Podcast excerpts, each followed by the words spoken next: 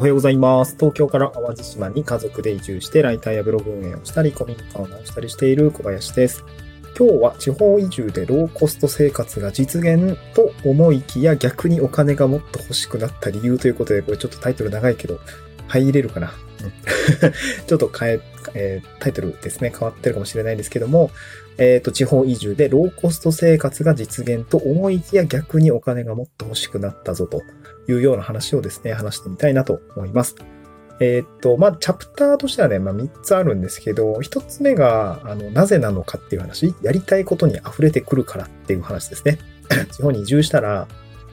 なんかね、やりたいことがめっちゃ増えてきて、その結果、お金がもっと欲しいなって思ったんですね。これこれはまあ一つ、うーなぜなのかっていうところの一つ、観点ですね。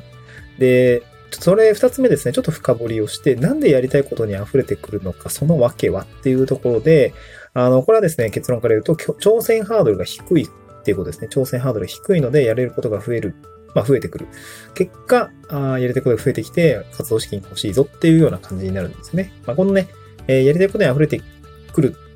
でそのロジックについて、まあ、移住して2年半ぐらい経ちましたけれども、まあ、肌感覚だったり、現場感みたいなものをですね、今日はお話をしてみたいなと思います。まあ、あの、地方移住で何か新しいことに挑戦したいとか、まあ、なんかまったり、なんだろうね、ローコスト、まあ、家賃、僕も最初家賃が高すぎね、東京は、みたいな感じで思っていたんですけど、なんかそういうね、ローコスト生活を実現するために移住もって考えてる人は、もしかしたらちょっとギャップを感じるようなところもあるかもしれませんが、あの、まあ、半分正解で、半分正解です、みたいな、その、地方移住ってローローコスト生活できるのかできないのかっていうと、まあ、半々かな、みたいな感じがあって、まあ、それをちょっと共有したいなと思います。うん じゃあ、一つ目ですね。地方移住でローコスト生活が実現できると思いきや逆にお金がもっと欲しくなったぞということで、まあ、それはですね、やりたいことに溢れ、やりたいことが増えてくる、溢れてくるからという話ですね。うん。で、なんかね、移住前から、まあ確かにやりたいことは確かにあったんですよ。その古民家を改修して、なんかリノベーションして、うん、なんかこう、ゲストハウス運営しちゃったりみたいな。よく、よくあるパターンですけど。まあ実際そういうのに挑戦をしてみました。でね、見えたんですよね。これは大変だと。すぐお金にならないぞというふうに思いました。まあ地域おこし協力隊という仕事で、まあそういう将来の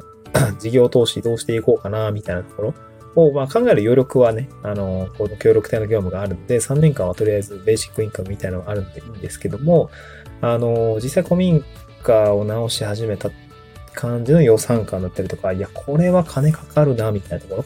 ろはすごく、実は、その、なんていうの、逆にこう、衝撃を受けて、これ無理じゃんみたいな。これ金かかんないみたいな。まあ、どんだけかけるかにもよるんですけどね。うん。まあ、だから結構ね、ちょっと絶望した感はあったんですけど、でも、地方に暮らしてると、やっぱりやりたいことが増えてくるんですね。まあ、それはね、僕がオンラインで、なんかライターに挑戦したりだったりとか、オンライン書という、まあ、個人で事業を始めるっていうことに、まあ、挑戦できたところがあるので、まあ、やりたいことが増えているのはそうなんですけど、逆、あとね、なんかね、飲食店さんと一緒にこう何かを作る。例えばね、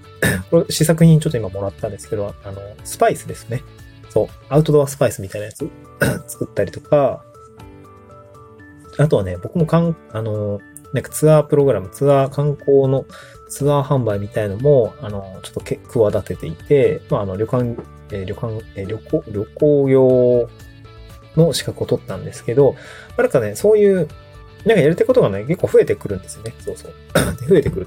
で、これ二つ目のまあチャプターになるんですけど、あの、なんでやりたいことが増えていくのかっていうとね、そのね、挑戦するハードルっていうのがね、非常に低いのでやりたいことが増えるっていうところがあります。あとね、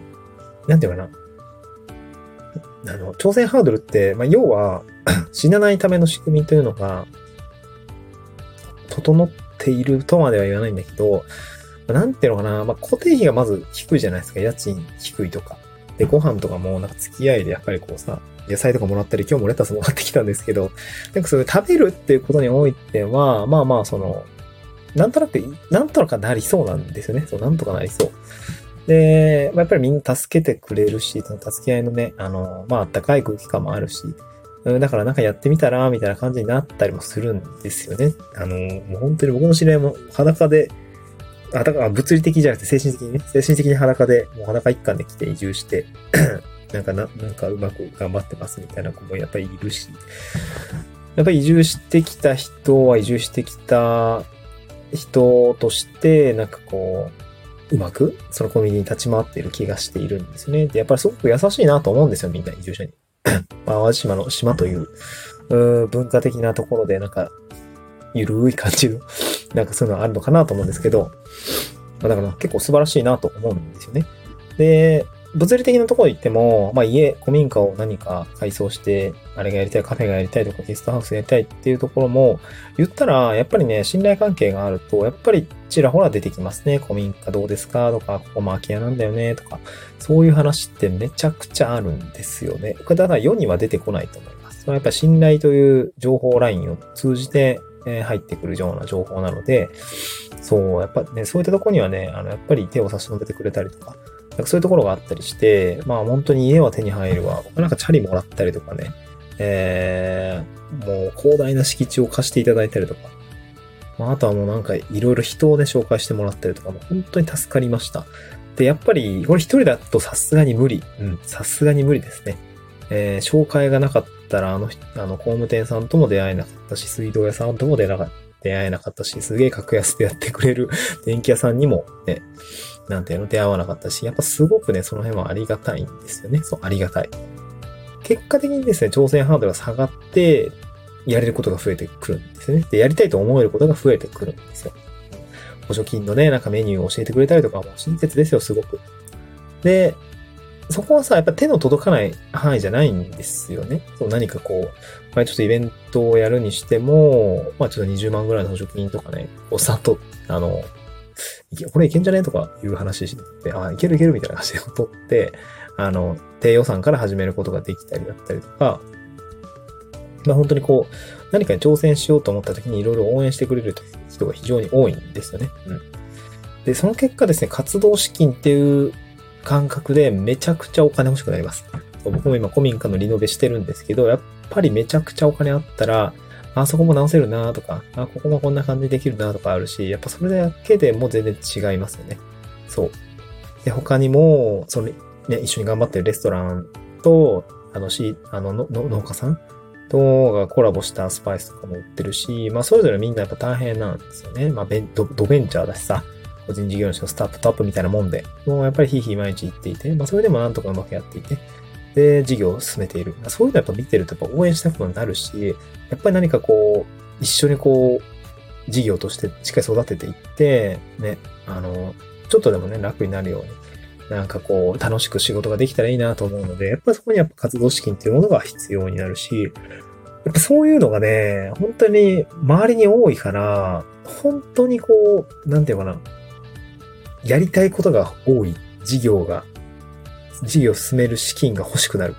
っていうことでですね、もう非常にお金が欲しいです。だから、本当に 結構なりふり構わず、うんまあ、別にその法的な意味合いでとかじゃなくて、やっぱ取れる仕事っていうのは取ったりとか、挑戦していったりとか、うん、なんかね、お金を稼ぐということに対してかなり貪欲になった気がしますね。うん。古民家も直したいし、ね、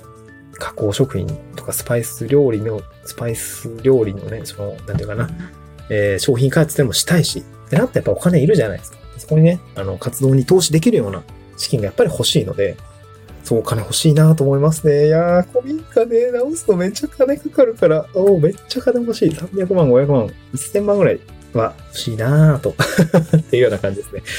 まあ、実際古民家直すのにそうだな、今1200万ぐらいかかってるんじゃないかなと思うんですけど、まあ、今期とあと来期どうだろうね。多分200万ぐらいあったら、あの、まあ、お風呂もね、ちゃんとつけれて、うん、っていうところが見えてくるので、そうですね。まあ、来年のどっかで、えー、まあ、コツコツまた、あお金を稼ぎながら、しっかりと、あの、古民家の開業ですね。こういったところまで、えー、ぜひ持っていきたいなと思ってますね。うん。はい。つまり、えー、何が言いたいかというと、地方移住でローコスト生活が実現、まあこれはね、できなくはないです。できなくはないですけども、うーん、なんかね、やりたいことが増えてくるで逆にお金をもっと欲しくなったよというような体験談でございました。今日はそんなお話でございました。ちょっと雑談チックだったかもしれないですけども、今日も聞いてくださってありがとうございました。今日ですね、合わせて聞きたい関連放送というところにですね、地域おこし協力隊という働き方を選択した3つの理由ということで、まあ、このですね、古民家を直すっていうお仕事、実は地域おこし協力隊でやっていて、もう毎月20万ぐらいの報酬をいただきながら、あの、ちょっと楽しくお仕事させていただいているんですけども、まあ、実は地域おこし協力隊っていろいろね、使える、まあ、あの、資源だったりとか、あの制度みたいなのが結構あるので、このあたりですね、まあ自分の事業を何かやりたいなと思った時に地域おこし協力隊というものでそれが実現できないかっていうところもね、まあ移住を考えている人だったりとか、あの、なんていうかな、まあ地方で何か挑戦したいっていうこと